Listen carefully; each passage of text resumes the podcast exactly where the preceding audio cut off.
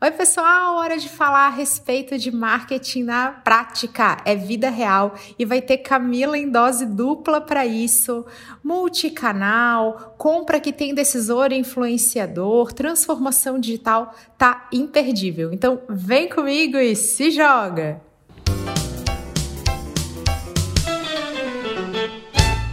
Não estou sozinha aqui hoje, é Camila em dose dupla, feliz demais por ter aqui comigo minha xará e amiga Camila Felício. Bem-vinda a esse podcast Vida Real, Cami. Conta pra gente, por favor, o que você quer ser quando crescer, se apresenta, você tá em casa. Oi, Cami, oi, pessoal, que honra estar aqui conversando contigo hoje, né, compartilhando ideias. Tô mega, mega feliz de estar aqui conversando contigo, porque tu sabes que eu sou mega fã, então para mim tá sendo um sonho de princesa hoje, tô bem feliz. Ah, meu Deus, tenho nem roupa para isso. E acho que o meu sonho de. O meu sonho é ser você no futuro. Olha que lindo. Duas Camilas, o mundo não está pronto.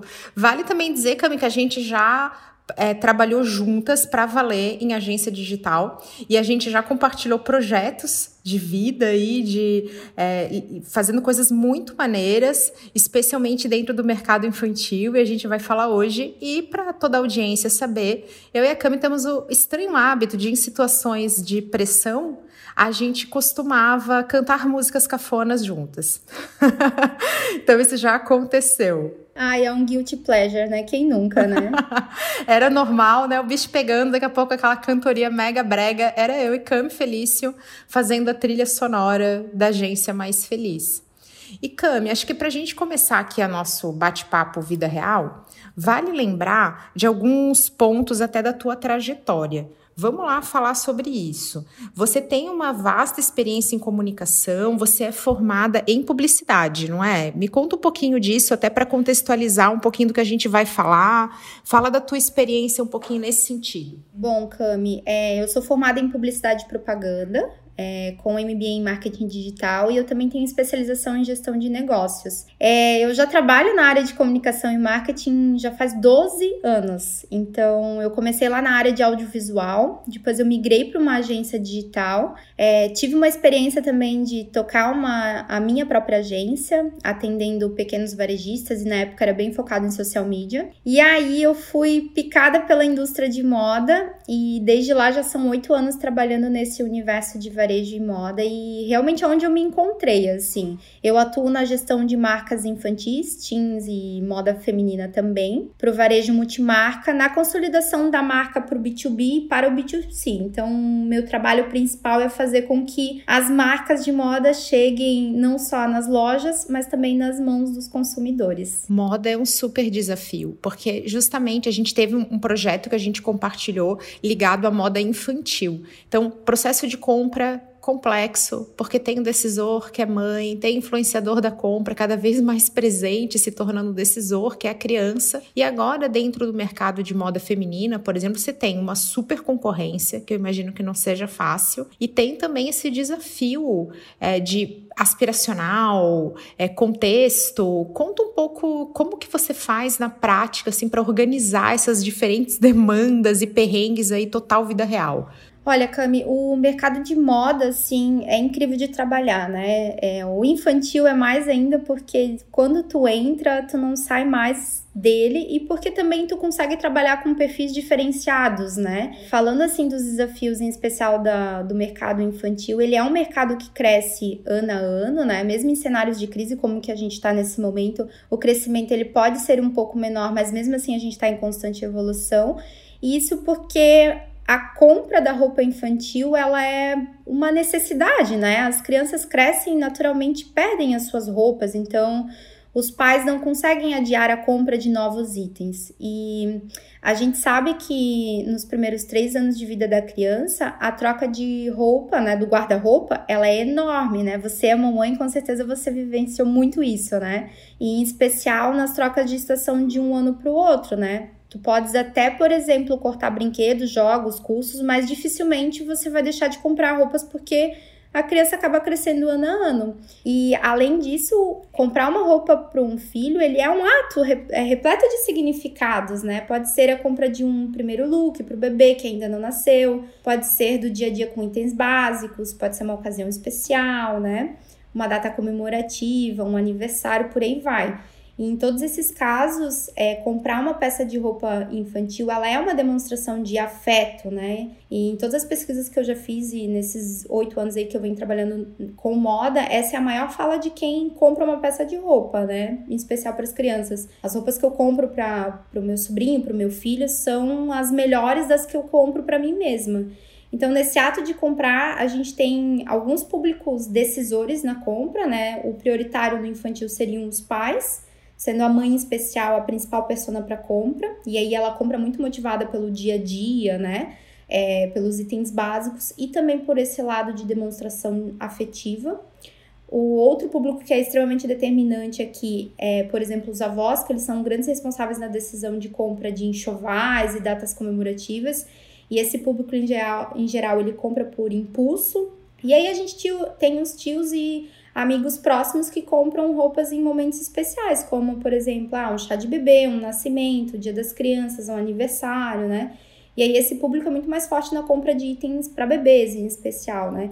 Então eu acho que o meu maior desafio assim é equilibrar esses pratinhos de como é que eu trabalho esses públicos diferenciados para que a proposta de marca que eu tenho atenda muito bem às necessidades deles e que consiga de fato atrair cada vez mais consumidores para dentro é, desse grande público que eu preciso atingir para alcançar cada vez mais e mais com as marcas, né? No, na moda adulta, a competição é ainda maior porque aí a gente está falando sobre lifestyle, né? A gente está falando sobre como que o momento e a moda afeta diretamente a consumidora. Então, a, da minha experiência, a moda adulta ela é extremamente competitiva, sim, mas acaba que ela fica mais fácil de entregar produtos diferenciados ou ofertas, né, que atraem a atenção da consumidora, porque naturalmente a gente está vivenciando isso no dia a dia. E ela tem um público específico, né? A marca de moda é, feminina, né? Então, em geral, ela é nichada, né? Eu tenho, por exemplo, Moda Plus, eu tenho moda feminina, então eu, eu tenho a moda teen feminina também, então eu consigo nichar melhor os lifestyles e comportamentos. Já o infantil, acho sim que ele é mais desafiador porque ele tem alguns públicos é, diferenciados com motivações variadas para compra de um produto ou de uma linha ou de um item específico. Então, acho que o maior desafio é tu perceber quais são as motivações de cada público, quais são os momentos chaves para tu entrar com a tua marca e tu de fato efetivar essa venda e tu manter esse público ativo com a tua marca também. O contexto da compra do infantil é muito delicado também, porque eu já falei sobre isso, que quando, antes de ser mãe, eu falava, nossa, que absurdo a criança sair fantasiada, sabe? Não é, não é fantasia, não é Halloween. Então, para que que tá fazendo isso? E a minha filha saía de Elsa constantemente, e isso tem até o impacto dos produtos licenciados, que tem um custo alto para as marcas, mas que quando a criança bate o olho e encontra um personagem que ela gosta, tem uma identificação muito grande. E alguns anos atrás, isso seria inconcebível. Eu nunca pude é, escolher a roupa que eu ia usar, nem passava pela minha cabeça isso. Quem fazia, tomava essa decisão era minha mãe. E hoje a Bianca, minha filha, acabou de fazer seis anos, ela participa ativamente dessa escolha. E também entra essa questão de meninas e meninos. A gente ainda tem esse impacto cultural na qual a moda infantil feminina vai vender mais do que a masculina. Isso é bem louco para quem tá ali por trás das estratégias. Sim, com certeza, Cami. E outra coisa assim que é bom, que eu gosto de complementar também, é, a forma como a gente vem criando as crianças é muito diferente do que muitos anos atrás, né? Então hoje a gente dá muito mais liberdade para a criança ser ativa nesse processo de decisão, né? A gente escuta mais elas, né? A própria mídia vem influenciando de uma maneira mais positiva as crianças. Então, a régua que a gente tinha de decisão de oito anos atrás não é a mesma praticada, né, agora. Hoje a gente percebe o quanto que as crianças elas influenciam diretamente na escolha das peças é, diferenciadas ou para ocasiões especiais também, porque afinal ela tem que gostar de vestir a peça, né? Mas eu percebo cada vez mais também essa régua caindo na idade. Então, antes, por exemplo, uma criança de 10 anos fazia, começava a querer escolher os seus produtos, né? Hoje, a criança de 3 anos, de 4 anos, ela já é extremamente ativa nesse processo, né? Ela quer escolher o personagem, ela quer escolher a cor, ela quer escolher o pijama que ela quer vestir também, se é um pijama interativo, se tem algum tipo de é, atrativo visual para a criança, né? Gente, e... pijama que brilha no escuro é sucesso.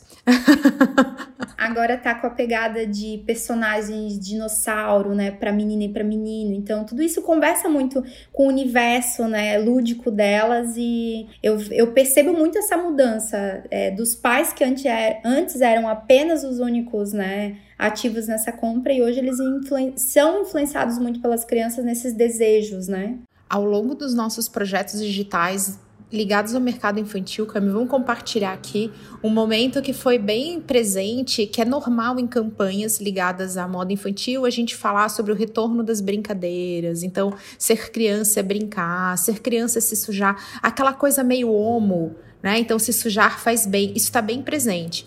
Em algumas vezes a gente fazia momentos interativos, né? Então, ah, qual a brincadeira favorita do seu filho? E a comunicação toda muito orientada, por exemplo, a bola de gude, é, sabe, uma coisa assim, taco na rua, sabe essa coisa bem criança raiz?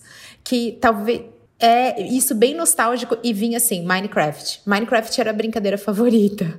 Então isso também é um ponto que tem que ficar muito claro para o profissional hoje, que o contexto se adaptou. Então hoje videogame não é mais videogame, é sim brincadeira. A criança toma essa decisão e esse nicho presente na moda feminina que você comentou, ah, acaba sendo mais fácil nichar, é mais fácil você entregar um produto diferenciado, mas se dormir no ponto, se você não tiver muito de olho, você não vai conseguir superar essa concorrência.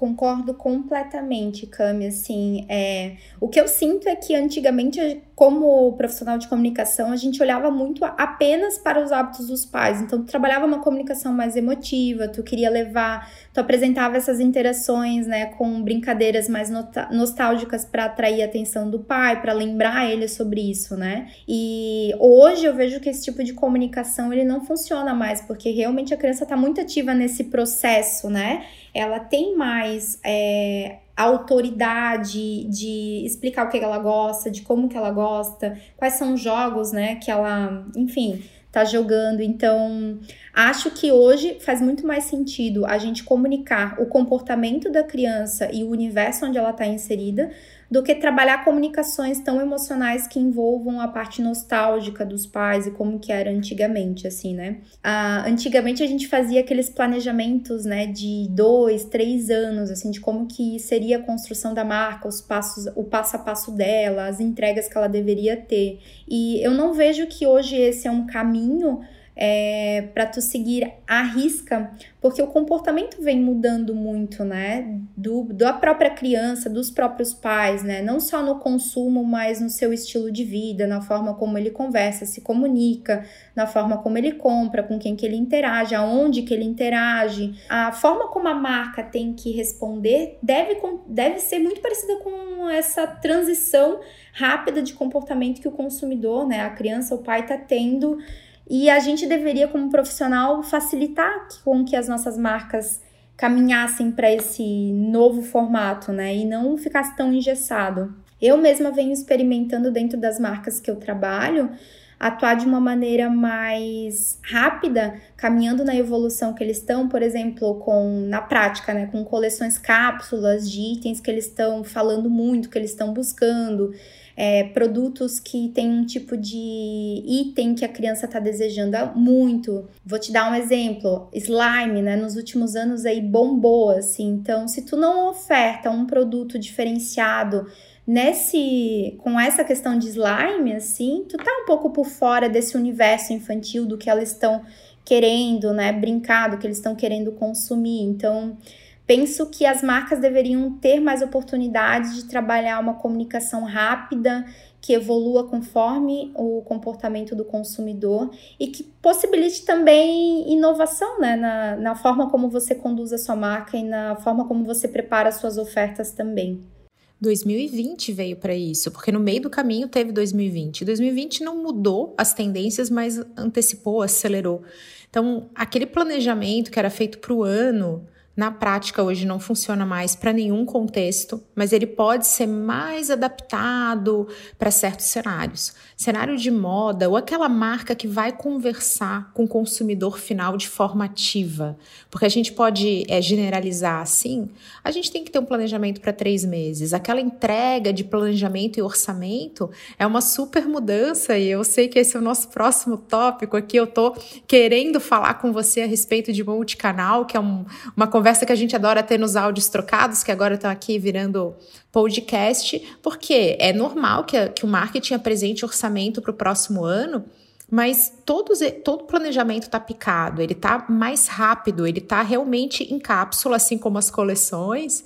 Então a gente está precisando tornar tudo isso mais ágil para que a gente consiga ajustar, testar, errar, porque vai acontecer, ajustar rapidamente e voltar a planejar e fazer isso de um processo contínuo. Até porque, Cami, vamos ser aqui super honesto, o profissional de marketing ele está cheio de gargalos. Hoje, o profissional de marketing tem muito que correr.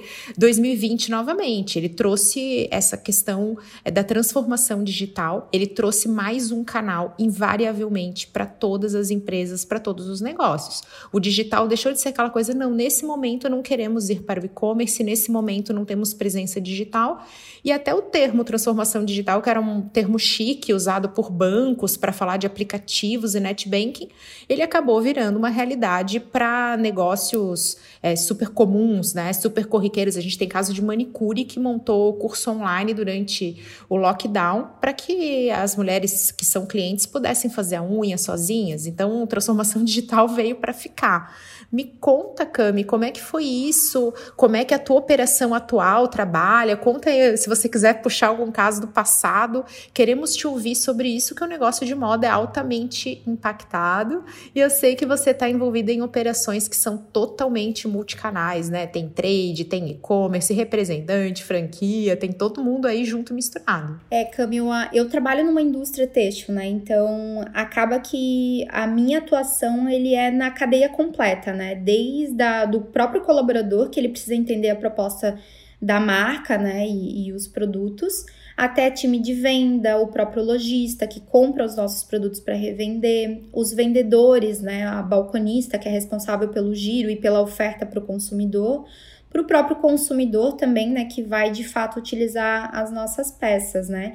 E hoje eu atuo tanto com é, as multimarcas, nacionais. A gente também faz exportação, então eu trabalho com revenda fora do país também. Eu atuo com a loja própria, a loja de fábrica, e eu tenho também a estrutura é, digital. O, aqui na indústria onde eu trabalho, a gente faz a venda é, através da força de venda de campo, mas desde o ano passado a gente abriu um e-commerce B2B no intuito da gente realmente fazer uma transformação digital, esse termo tão bonito, né? É, dentro aqui da indústria com a proposta da gente ter maior capilaridade, da gente conseguir é, ser mais ágil no atendimento com o nosso cliente, da gente conseguir conquistar novos clientes também, né? E ofertar o nosso mix completo, porque quando a gente utiliza de uma força de vendas a campo para fazer a venda dos nossos produtos, né, os representantes, nem sempre a gente consegue apresentar toda a oferta que eu tenho disponível na moda infantil, ou na moda teen, ou na moda adulta, né? Isso é pelo tempo, Cami? O tempo de mostrar a coleção inteira e aí o lojista não está disposto a ver tudo? É isso que acontece normalmente? Pode ser por duas questões que a gente identifica, Cami. Uma pelo tempo, realmente, porque um atendimento médio de um varejista para conhecer uma coleção infantil é de duas horas de atendimento. Então, pensa você, um lojista, né? que normalmente o lojista brasileiro ele é tanto o dono como o comprador, como muitas vezes ele vai para frente da loja para fazer a venda. Então, retirar duas horas do tempo dele é é, é bastante, né, no dia a dia dele, e pela própria proposta do mix, né, da coleção. Então, a gente tem um mix infantil para ele funcionar para um varejista, ele precisa ter muita oportunidade de peças, né, e categorias diferentes. Então, ele precisa ter partes de baixo, partes de cima, conjuntos, vestidos, linhas complementares como pijamas, linha praia, e tudo isso leva tempo para tu entender qual que é o melhor mix para atender aquele varejista, né?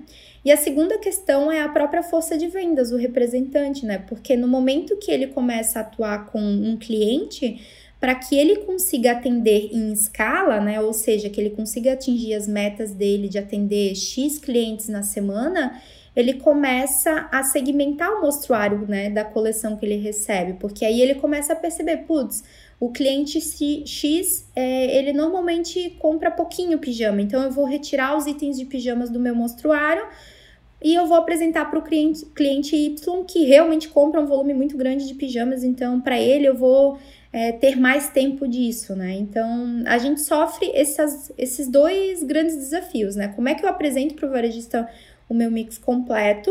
Como é que eu consigo fazer com que ele perceba o valor e as ofertas que ele tem disponível, né?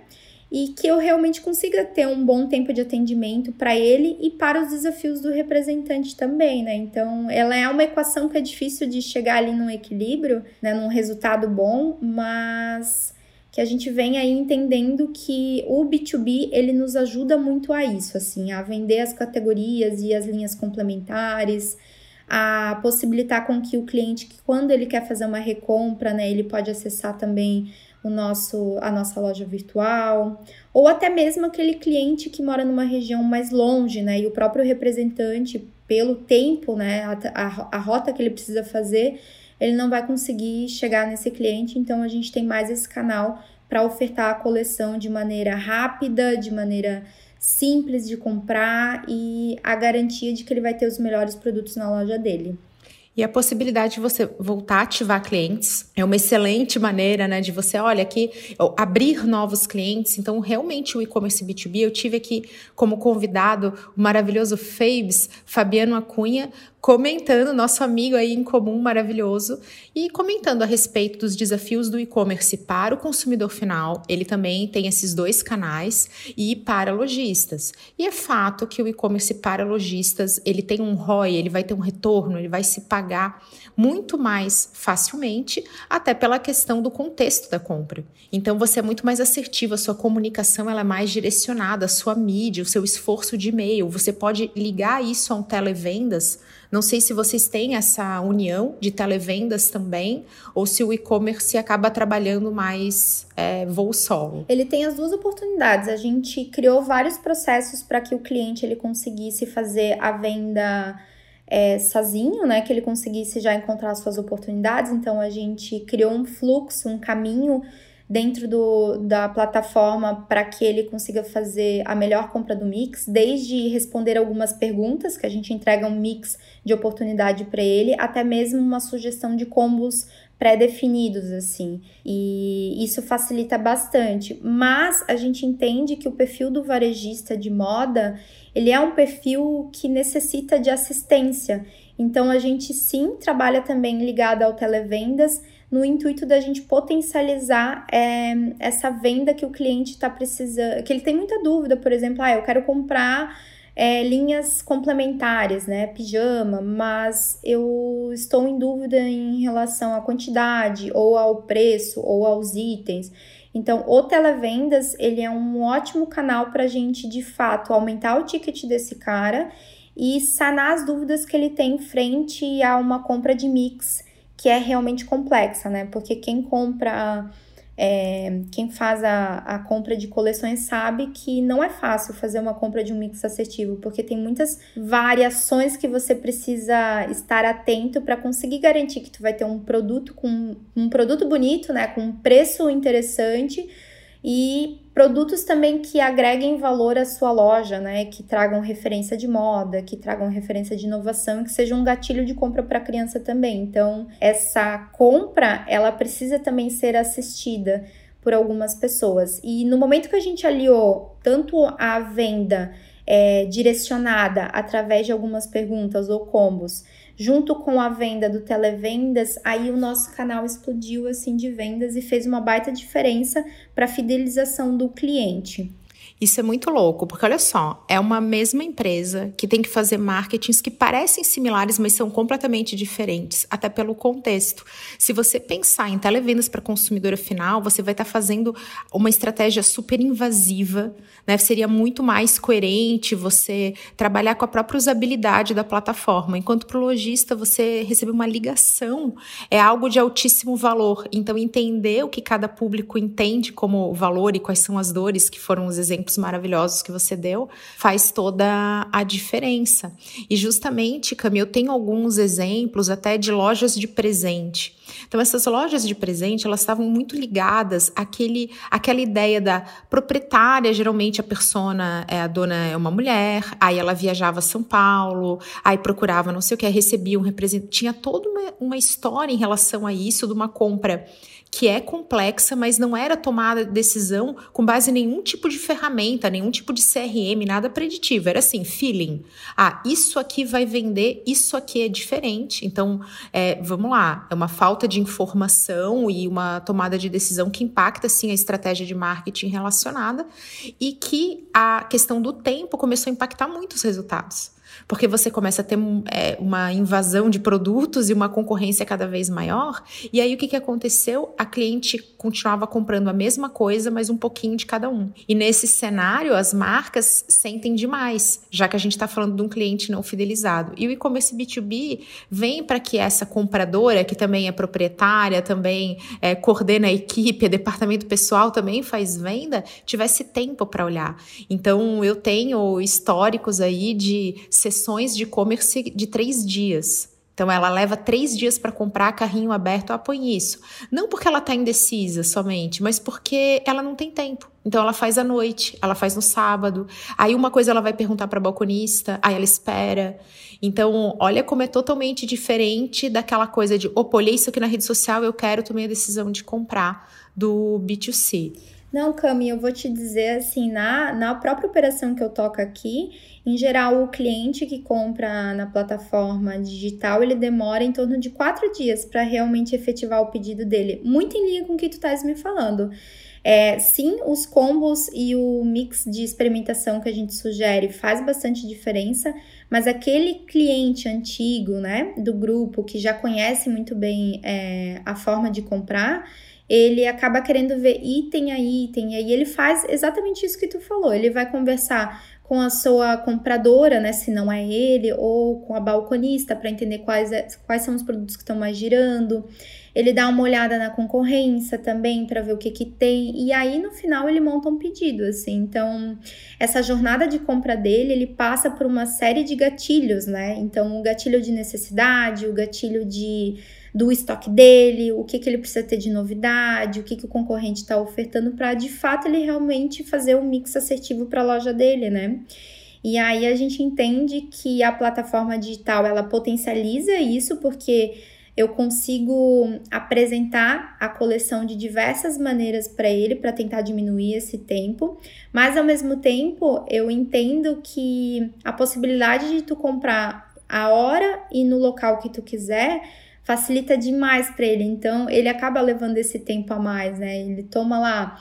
A, a maior parte dos nossos pedidos acontece de madrugada. Então, o que, que a gente percebe? Esse cara finalizou o dia, ele vai lá, acessa o Venda Mais, começa a olhar o pedido dele, começa a olhar né, as oportunidades, vai puxando os inputs que ele teve e aí no final ele finaliza, né? Então é totalmente diferente de como funciona a venda física junto com o representante, né? E aí a gente tem que falar de representante, por favor, porque é uma oportunidade para todos eles, mas é uma mudança. E costumo brincar que todo mundo quer mudança, mas a gente não quer mudar. Então, essa é, internalização desse novo contexto. Então, a gente ouve um pouco disso no mercado, né? Quem lida com indústria, com essa parte também ligada ao comercial. Ah, o tirador de pedido. Aí vem o presidente e fala: não, o relacionamento. E durante o período de lockdown, eu fiz algumas lives e eu recebia muitos feedbacks de equipe comercial dizendo assim: ah, não tem o que fazer, a gente está parado em casa. E aí é momento de pensar: nossa, mas você consegue fazer uma videochamada através do WhatsApp, você consegue fazer relacionamento com seus clientes, você consegue estar presente. Como que é o desafio da comunicação com esse público que é um intermediário, que tem um papel tão importante, mas que muitas vezes não está preparado para a transformação digital? O desafio é enorme, assim. Vou te, vou ser muito transparente contigo. Eu já trabalhei com mais de, olha, no mínimo uns 300 representantes diferenciados, assim. E eu sempre segmento eles em dois perfis. O perfil mais antigo que tem as suas crenças e percebe o meio digital como um concorrente, então ele não quer é, saber disso, ele não quer ter contato, ele não está disposto a abrir uma conta, sei lá, numa rede social, sabe? Ele não, não tá disposto a ceder o formato ao modelo de venda que ele fazia até então. E a fala dele é sempre assim: nossa, eu sempre fiz dessa maneira e deu certo, por que, que eu tenho que mudar agora? Então acho que é o pior cenário possível, né?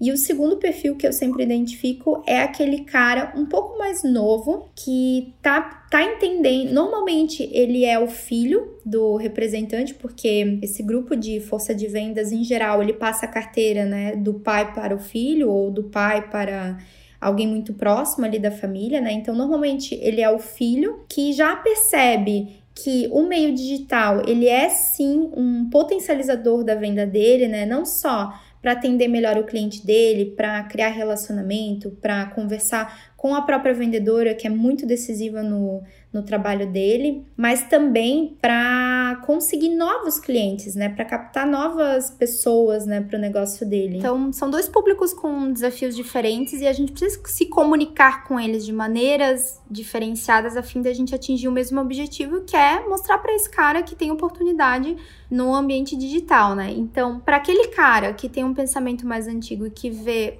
o digital como um concorrente, em geral eu mostro para ele o que ele está perdendo. Então ele está perdendo oportunidade de venda, oportunidade de novos clientes, oportunidade de atender mais clientes, porque na venda física ele precisa se deslocar, né? Ele precisa estar presente para fazer essa venda. Então, se ele utiliza o nosso canal mesmo de venda digital a favor dele, ele consegue ganhar mais cliente, ganhar automaticamente mais uh, é, faturamento no final do mês, né?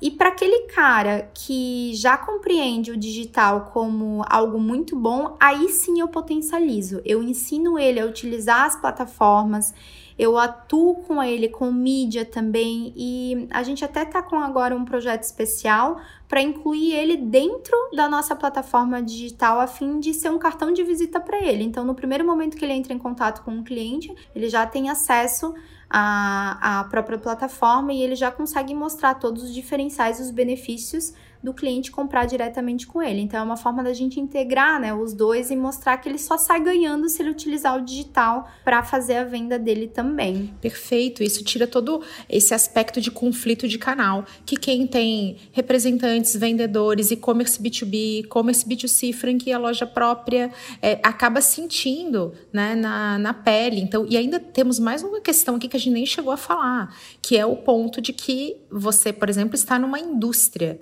e cabeça de indústria é completamente diferente da cabeça de varejo. Então é, é multicanal mesmo. E é bem importante ter essas diferentes nuances dentro do planejamento, dentro da estratégia, para conseguir ter resultado, que um ponto que fica desconectado na cadeia vai impactar sim o teu resultado e com muita concorrência, aí a gente começa a ter um cenário diferenciado mesmo. Então a concorrência também vai editar. Numa época de menor concorrência, isso também era minimizado.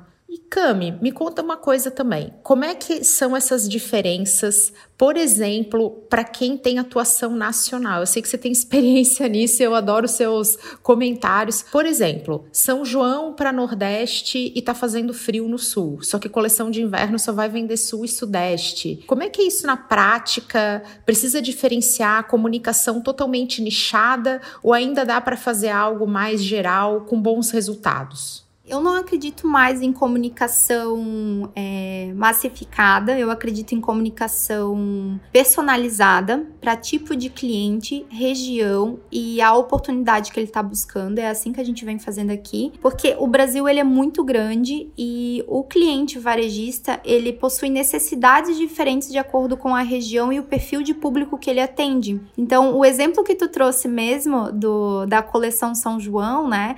Para o Nordeste, o Norte e o Nordeste, ele é muito claro. É, essa coleção, em geral, as indústrias trabalham no momento que a gente está vendendo a coleção de inverno e que o Norte e o Nordeste não vai comprar a coleção de inverno. Então, tu oferta um produto mais colorido, né? Com oportunidades mais levinhas para ele poder comprar e continuar sendo um cliente, assim. Então, é uma forma de tu trazer um produto diferenciado no, na necessidade no momento que ele precisa.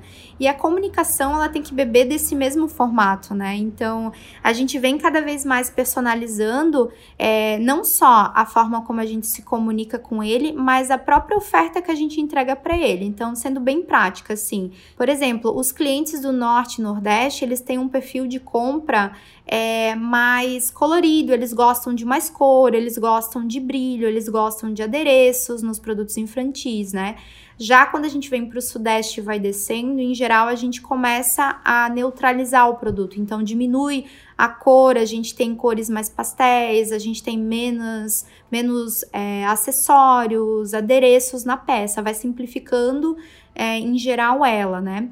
E aí não faz nenhum sentido eu apresentar o mesmo tipo de comunicação visual, né, de produto para o cliente que é do norte, nordeste e para o cliente que é do sul.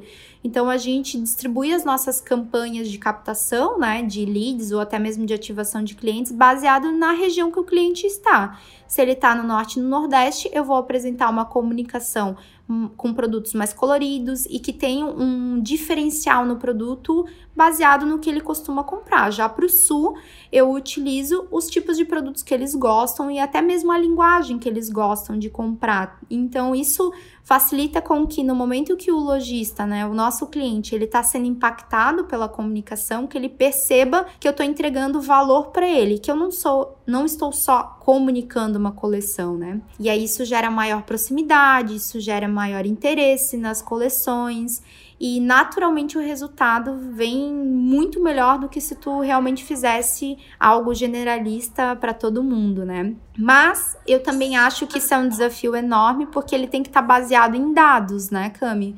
A gente fala muito sobre isso, assim, sobre o marketing do achômetro não existe mais, né? A gente tem aí uma base de dados enorme para poder obter informação e tomar decisões estratégicas a fim da gente realmente conquistar esse cliente. Então, acho que o segredo é a gente fazer uma imersão realmente na compra do cliente, no perfil do cliente, na região dele, quais são os gatilhos dele, qual que é a jornada de compra dele, para daí a gente criar comunicações que façam muito sentido para o que ele precisa. Perfeito. Eu ia perguntar assim, poxa, mas na moda feminina isso também acontece, mas a tua resposta foi mais incrível ainda. Porque a partir do momento que está medindo e que está ficando de olho nisso, percebe, a, a, a, tua experiência fala de dois públicos que estão interligados, mas são diferentes. Então tem moda feminina moda infantil.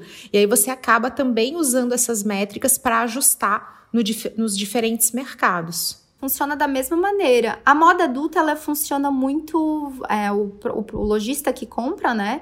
Ele é muito influenciado pela mídia, ele é muito influenciado pela tendência atual, né, pelo que ele está vendo, principalmente o varejista multimarca, o que ele está vendo em rede social, em influenciadores, em celebridades, nas próprias redes, né, as grandes magazines, isso tudo influencia o comportamento de compra dele. Então, esse é a comunicação, ela é mais rápida, ela precisa ser mais no que está gerando burburinho no mercado no momento para realmente trazer esse cara muito próximo, assim. Então funciona dessa maneira, mas a personalização é a mesma coisa. Tu tem que entender a fundo o que, que ele precisa, quando que ele precisa e a jornada desse cliente para realmente ser efetivo nessa, nessa venda, né? Perfeito. Aquilo que está na série, aquilo que está na novela, aquilo que os influencers e youtubers estão usando, vão impactar a decisão de compra de lojista e cliente final, né? Isso é muito importante, gente. Isso é cross-mídia na veia e acontecendo na prática até hoje. Nossa, muito, Cami. E olha que isso é uma coisa que há anos atrás a gente não pensaria, né?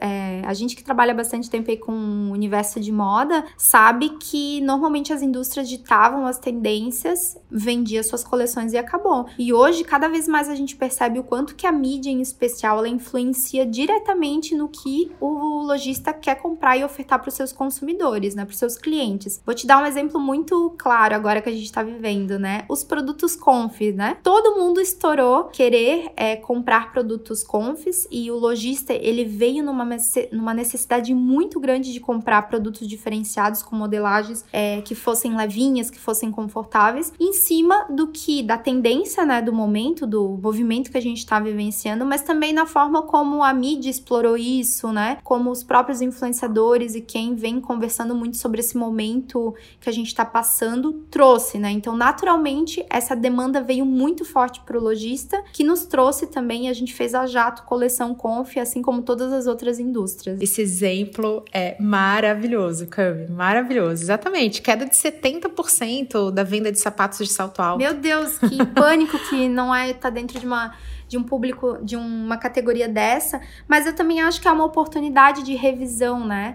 Todas as indústrias esse ano tiveram que repensar não só os seus processos, mas realmente a oferta, né, para o lojista, né? Eu estou entregando realmente o que ele quer, eu estou ofertando um produto diferenciado que o consumidor está buscando, porque tem um gap também muito grande entre o que o lojista compra e o que o consumidor está comprando, está buscando, né? Então, cada vez mais eu entendo que esse gap entre indústria, o lojista e o consumidor, ele está diminuindo e a gente está indo no centro do desejo ali do consumidor mesmo, que é ele quer agora esse produto X com a tendência Y, é, tem que ser com um preço interessante, tem que ser com uma modelagem legal, se possível com um tecido confortável, se tiver algo com sustentabilidade melhor ainda. Então, ainda bem que a gente está chegando nesse ponto e eu acho que todo mundo vai ganhar muito. Perfeito, o conforto veio para ficar. 2020 trouxe isso também tendência em todos os segmentos ligados à moda moda, calçados, é realmente conforto.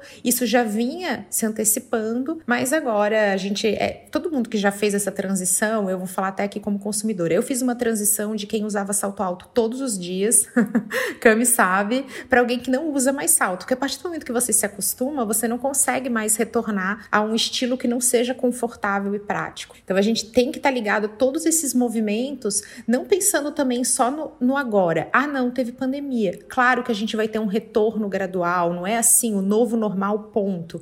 Mas a gente tem que ficar de olho na mudança que acontece no consumidor e que ele não quer reverter. Exatamente, é o que a gente estava falando lá no começo, né? Das marcas e das indústrias estarem dispostas a escutar mais essa, esse movimento, essa mudança que o consumidor está tendo e de fato trazer isso para dentro da sua operação, né? Possibilitar com que tu oferte produtos diferenciados de acordo com o movimento do momento, né? A indústria ela sempre trabalha com um ano de antecedência, então isso dificulta muito com que ela lance novidades no timing do consumidor. Mas eu acho que esse ano provou que dá sim para fazer, desde que tu seja, que tu estejas ligado aí na transformação que o consumidor está vivenciando, que tu escute isso ativamente e que tu tenha na tua veia ali, né, o dedo no pulso que eu sempre falo de tu querer fazer as coisas diferentes, de tu atender com excelência o teu consumidor e o teu cliente, né? Nossa, que aula. É isso mesmo. Até para a indústria dá para fazer mudança, dá para fazer ajuste. A indústria já trabalhou com três anos de antecedência, dois anos de antecedência, agora estamos em um ano de antecedência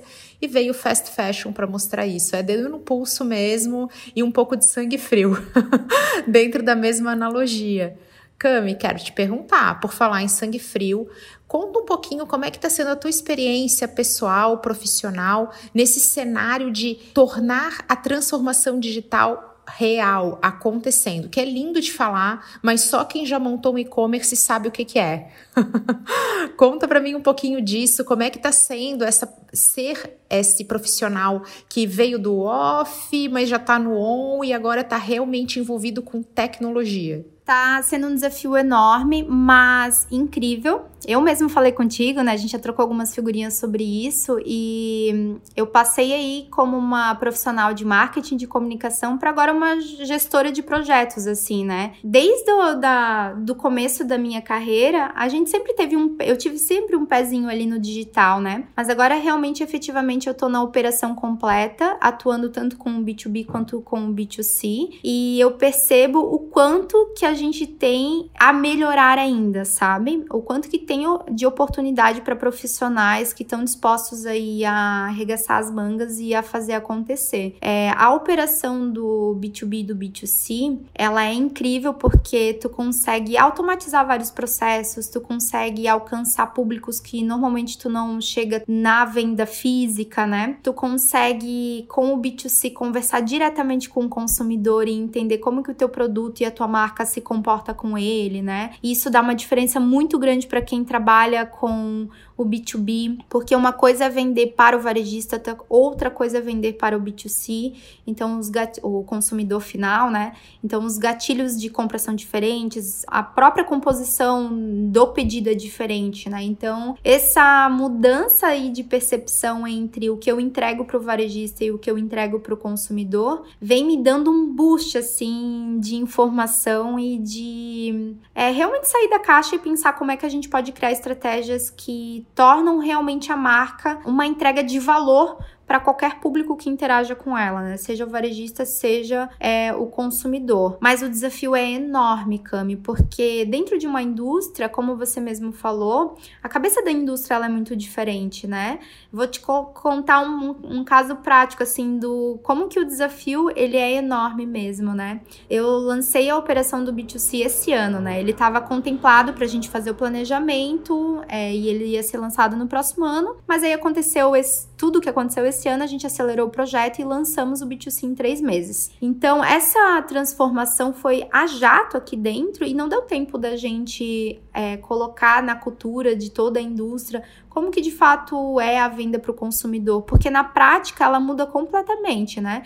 Então, por exemplo, uma expedição que faz uma venda para o varejista, ele manda caixas com peças e mais peças, né? 300, 400, mil peças dentro de uma caixa, né? Para o consumidor final, ele não vai mandar esse mesmo volume, ele vai pegar uma caixa ou ele vai pegar uma embalagem, um coex, e vai colocar uma peça dentro.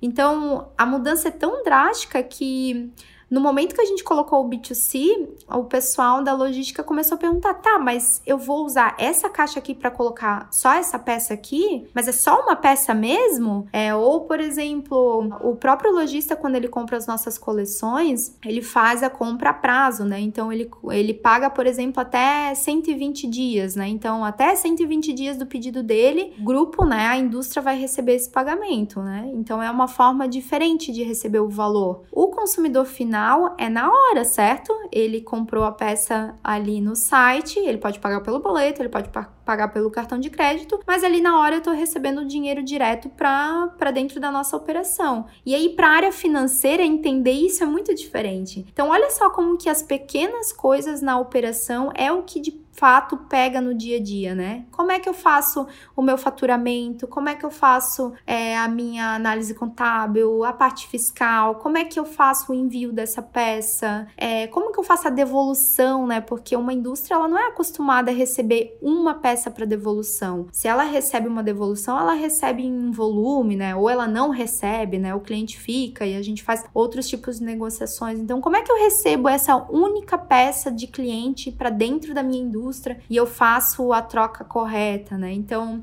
eu acho que assim, o meu maior desafio agora é conseguir mostrar para a indústria que está fazendo a operação as particularidades da venda do consumidor final e realmente criar uma venda é, encantadora para o consumidor, sabe? Que ele se sinta abraçado e que ele realmente tenha uma experiência incrível de compra com a gente, que tem um formato de venda super diferenciado até então. Então, é o unboxing dele, é a experiência de atendimento dele aqui dentro, é a, a troca facilitada, que é totalmente diferente do que o varejista tem necessidade, da forma como a gente vende para ele. Meu Deus, que aula! Justamente, perfeito, Cami, perfeito. Tô aqui com vontade de aplausos, uh, aplausos virtuais, porque vamos lá. Porque, gente, vamos aqui para todos que estão nos escutando, lembrar que essa história que a Cami está contando, ela fala de botar o cliente no centro, de várias coisas que o profissional de comunicação ele, ele conhece. Aí o profissional de marketing vai unificando.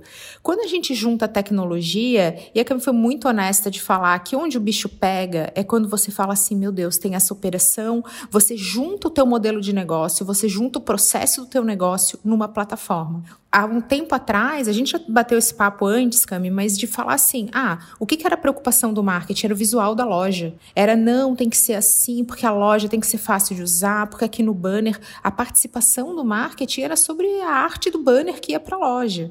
E hoje a gente tem esse profissional precisando entender do processo, virando gestor, virando alguém que coordena a experiência do cliente, seja ele qual for, seja ele organizacional, um lojista ou cliente final, e e entendendo de tecnologia. Isso é que nem vira mãe, né? A gente tem aquela coisa, ai, quando eu for mãe não farei assim.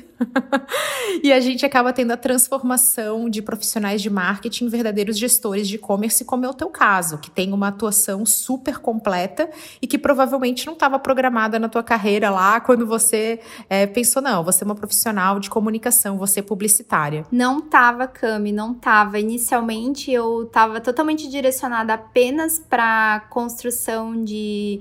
É, o meu foco no começo era social media, e aí depois eu comecei a trabalhar com a construção de marcas, e hoje eu já estou na área digital trabalhando com projetos e com a criação de novos canais. Então, à medida que eu vou evoluindo, eu percebo quanto que o profissional de marketing hoje ele precisa ser polivalente, ele precisa entender de pessoas. Eu acho que essa é a chave, sabe?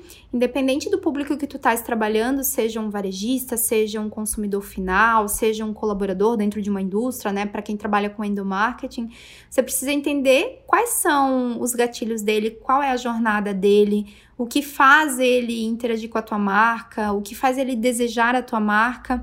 E essas informações elas te ajudam não só a construir a melhor experiência com a sua marca, né, dele com a sua marca, mas também a longo prazo a tu pensar para que caminho que tu pode ir, né? Então eu acho que a, entender de pessoas é o que realmente hoje o profissional precisa além da polivalência, né? Eu sou, sou mega fã assim, de pessoas que conseguem, que são são é, consumidoras ávidas de produtos, de cursos, né? Que estão sempre querendo aprender. E eu mesmo coloco isso para mim porque eu acho que é assim que a gente evolui e que a gente consegue também trazer mais coisas diferenciadas para o mercado, porque senão a gente acaba sempre repetindo o modelo antigo e o modelo antigo não funciona mais, né? A gente já sabe que se a gente não se movimentar tão rápido quanto o consumidor, a gente fica para trás e não adianta vem alguém que faz mais e melhor também, né? Isso, essa renovação é maravilhosa. Eu vou aproveitar esse espaço público para te dar o feedback de que você sempre teve esse traço muito forte de saber comunicar também entre as áreas, por trás do bastidor, de levantar da cadeira e falar: olha, eu fui lá, eu descobri, aí eu perguntei, eu estava no cafezinho, conheci tal pessoa. Então você sempre teve esse jeito que é natural, que você aprimorou demais. Eu acho que é aí que tá. Não é sobre talento, é sobre o treino de fazer essa integração das áreas e de fazer comunicação de dentro para fora. E isso aparece aí nessa tua trajetória inspiradora que com certeza vai trazer esse ânimo a mais e até esse direcionamento tão ligado ao mercado para quem estiver nos ouvindo. Ai, obrigada, Cam. Eu fico mega feliz. Na verdade, aprendi muito com você, né? Quando a gente trabalhou juntas e os projetos que a gente trabalhou, eu sempre me inspirei bastante e eu sempre compreendi que para que eu conseguisse de fato gerar valor, até lá quando eu trabalhava com social media, né, para que eu conseguisse fazer com que as pessoas compreendessem o meu trabalho, como que eu podia fazer a diferença, eu precisava comunicar, né, quais eram os objetivos e gerar valor na visão dele. Então, eu acho que acho que isso me trouxe até aqui hoje que vem dando muito certo, porque, de novo, tu começa a entender de pessoas, não é só de processos, não é só de estratégia, são de pessoas que a gente está falando e de como é que a gente pode fazer coisas mais interessantes e que realmente, realmente traz retorno, né? Nossa, mais palmas virtuais, porque esse é o melhor fechamento da história desse podcast. Lacrou, real e oficial. Cami, meu Deus, temos que encerrar, tá? Mas já tá aqui o convite. Por favor, volte pra gente falar de mais coisas. Pode ser do no nosso podcast Marketing da Depressão, que tem que sair. Só histórias. E eu quero te agradecer de coração por ter, por estar tá aqui por ter aceito o convite e por ter compartilhado tanto conhecimento com a gente. Obrigada mesmo e te esperamos para mais. Eu que agradeço, Cam, eu fiquei mega feliz, muito obrigada. Adorei o nosso bate-papo aqui. Toda vez que eu converso contigo, eu saio com mais insights, então estar junto contigo é sempre muito bom. Muito obrigada. E no mais, quem está escutando aqui a gente, me coloca à disposição para trocar ideias. Eu tô lá no LinkedIn, tô lá no Instagram também. Eu adoro falar sobre marketing, sobre sobre varejo e moda, então quem quiser trocar ideias, estou super disponível também. Adorei, é muita Camila junta. Gente, um super beijo e até a próxima!